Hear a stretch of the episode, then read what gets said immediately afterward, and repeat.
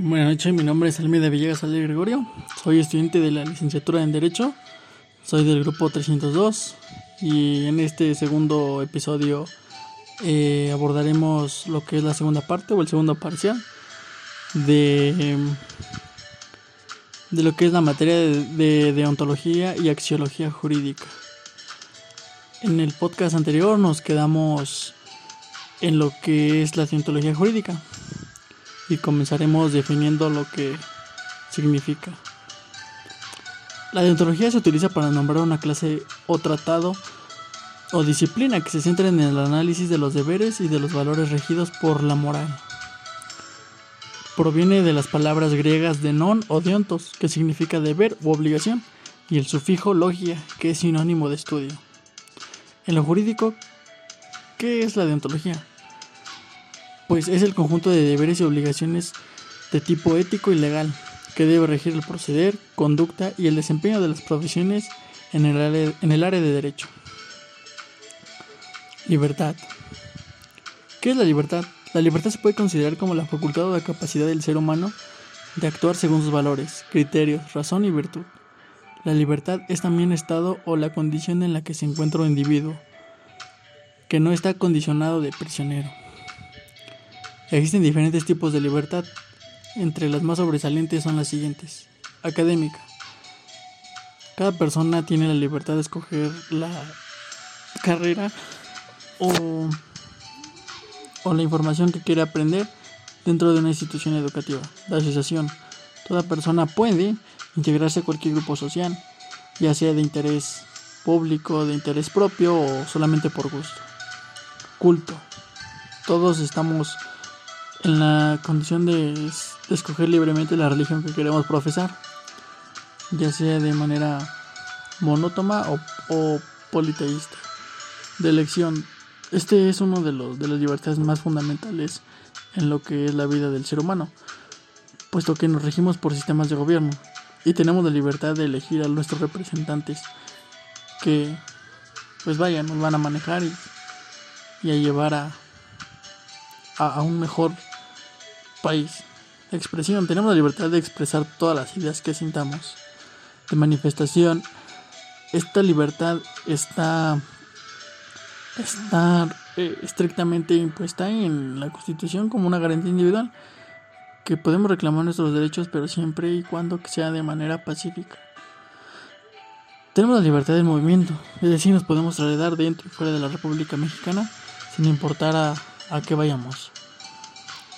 Las libertades fundamentales tienen por base el reconocimiento de la dignidad humana y de los derechos iguales e inevitables de todos los miembros de la, de la vida humana.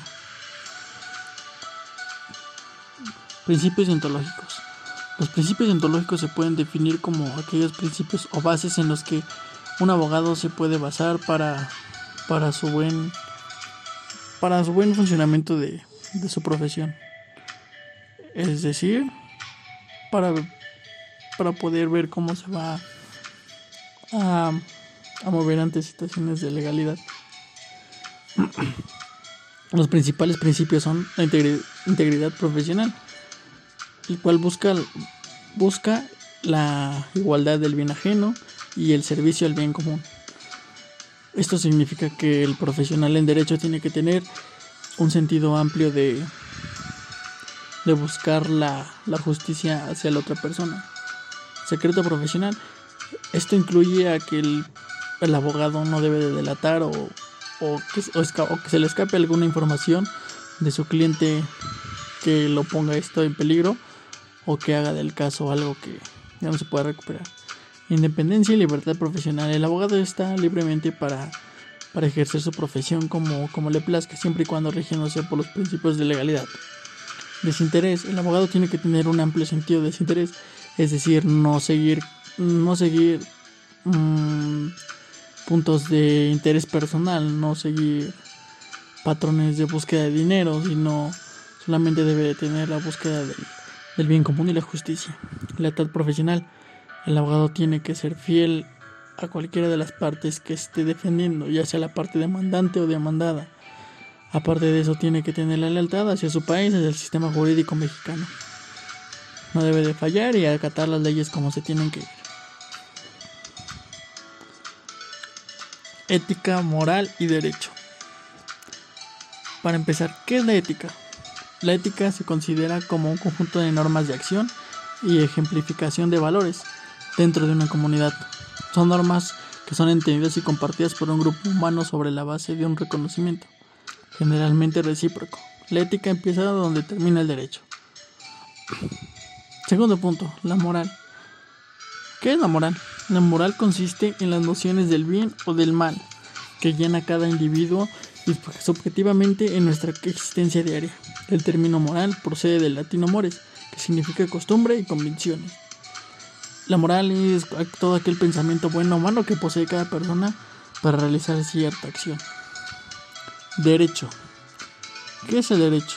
El derecho es el consiste en las reglas reconocidas con mayor o menor intensidad por todos los sectores de una comunidad, distinguibles al ser expresadas formalmente por escrito, interrelacionadas objetivamente y ejecutables a través de mecanismos coercitivos de la comunidad pues básicamente es el conjunto de leyes que rigen a la sociedad para su para que exista una buena comunicación y sociabilidad entre todos ellos.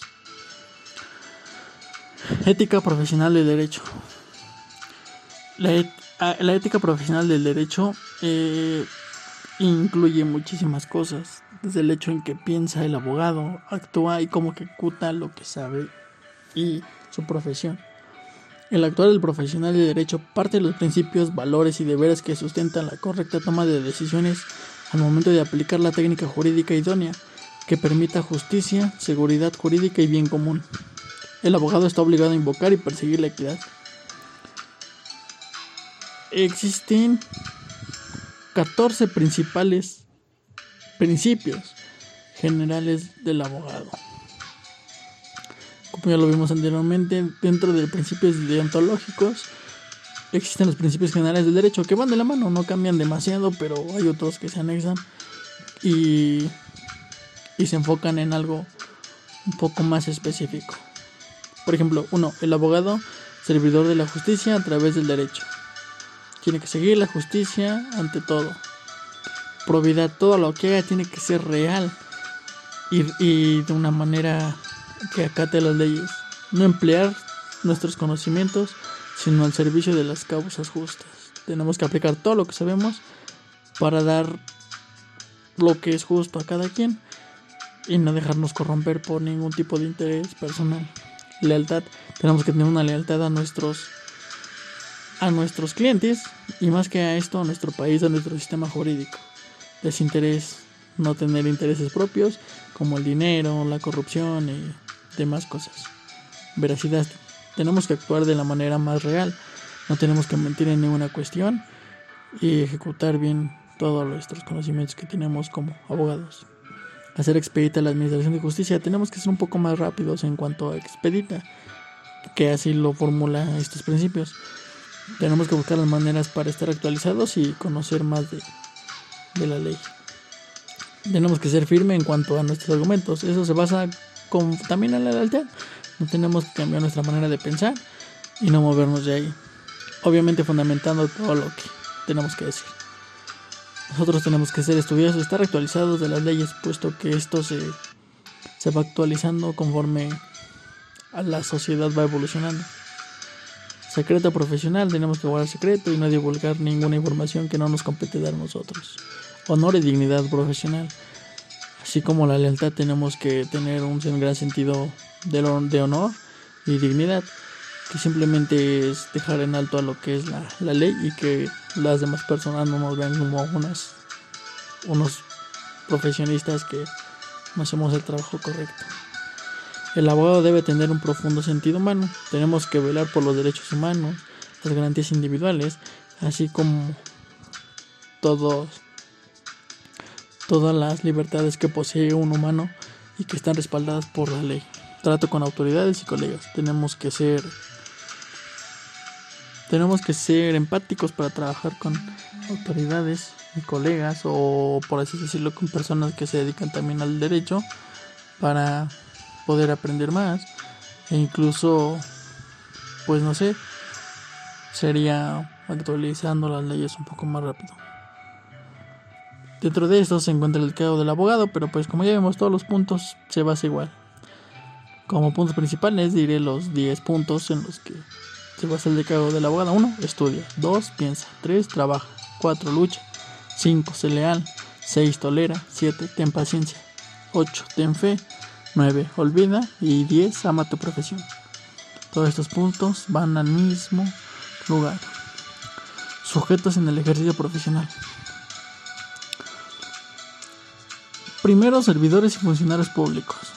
Existen tres, lo que es servidor público, funcionario público y empleado público. ¿Qué es el servidor público? Son los representantes de elección popular a los miembros del Poder Judicial de la Federación, los funcionarios y empleados, y en lo general toda persona que desempeña un empleo, cargo o comisión de cualquier naturaleza en la administración pública, como puede ser lo que es el presidente, lo que son los senadores o diputados de las cámaras que existen en el Congreso de la Ley. Funcionario público es un servidor del Estado designado por disposición de la ley, por elección popular o por nombramiento de la autoridad competente, para ocupar grados superiores de la estructura orgánica y para asumir funciones de representativa, iniciativa, decisión y mando. Un funcionario público puede ser como un juez, un juez, un magistrado, puesto que sí los podemos elegir, pero más que de voto ciudadano sería de, de la elección popular, es decir, nombrado por la autoridad competente, puesto que cumple con los requisitos que ésta ocupa. Empleado público. Es el órgano personal de la actividad administrativa. Afecta a un servicio público determinado, en cuya realización participa con carácter permanente y profesional mediante una retribución, sueldo. Este puede ser cualquier tipo de, pues vaya, de empleado público, vaya la redundancia. Puede ser un, un oficinista que ayuda a, a las personas a realizar algún trámite eh, que ocupa del Estado. Trabajadores al servicio del Estado. Este se divide en tres, desde la más alta categoría, que son altos funcionarios, sigue con funcionarios y empleados. La primera categoría de altos funcionarios son aquellos que desempeñan en el ámbito federal su cargo de elección popular, por ejemplo la Suprema Corte de Justicia de la Nación. Funcionarios. Esos disponen de un poder jerárquico con respecto de los empleados y los demás funcionarios inferiores poder que deriva la capacidad de mando, de decisión y de disciplina. Nos referimos a todos los llamados mandos medios y aparte de los denominados mandos superiores desde el jefe de unidad departamental hasta el subsecretario. Empleados, que es el, escalón no más bajo, pero jerárquicamente va un poco más abajo que los altos funcionarios y funcionarios, que son los empleados, quienes son los que prestan servicio para algún órgano del Estado en virtud de un nombramiento y que se desempeña normalmente en actividades de apoyo al funcionario. Su labor no implica un poder de decisión, disposición de la fuerza pública o representación estatal alguna. Por último, daremos a conocer los objetos en el ejercicio profesional. Estos son cuatro, los que son el sector privado, sector público, ejercicio independiente y posibilitización de ilícitos deónticos. El sector privado se puede definir como el conjunto de entidades, empresas, instituciones, entre otras, cuyas actividades económicas no están controladas por el Estado, pero se rigen por las leyes del país donde operan. Son sociedades de comercio con el objetivo principal de obtener beneficios monetarios. Un ejemplo de este sector privado sería el un pues un parque industrial donde se cuentan diferentes empresas de carácter internacional y extranjero y pues el Estado no tiene poder en ellos. Y su principal función es obtener dinero, es decir, la venta de productos con su elaboración ellos mismos. El sector público. Dos, el sector público. Definimos como sector público todo aquel conjunto de organismos administrativos, instituciones, corporaciones y oficinas del Estado que pertenecen al Estado. Significa que son públicos y de todos los ciudadanos del país. Un ejemplo de este sector público se puede ser como la Fiscalía General de la República, es decir, dentro del sistema de justicia que se encarga de, dar servicio a la nación, de investigar todo lo que son los casos, ya sea penales o civiles, de cualquier materia en derecho, pero, es, pero son manejados por el gobierno y su interés de los mismos. Ejercicio independiente es aquel que presta sus servicios a uno o más personas sin que lo vincule en contrato de trabajo ya que no se configura una relación de subordinación y dependencia, que donde predomina el trabajo intelectual por sobre el material. El ejercicio independiente es más que pues un vínculo de contrato de trabajo entre los diferentes sectores. Por lo regular, el ejercicio independiente solo es de una de un giro, no es ni privado ni público. 4. Positivización de ilícitos diánticos. Lo diántico en la norma significa lo debido, lo que puede ser sustituida por otra norma, sea moral o religiosa, por citar un ejemplo. De aquí el carácter de las normas que se refiere a la modalidad dióntica que se caracteriza por una conducta humana.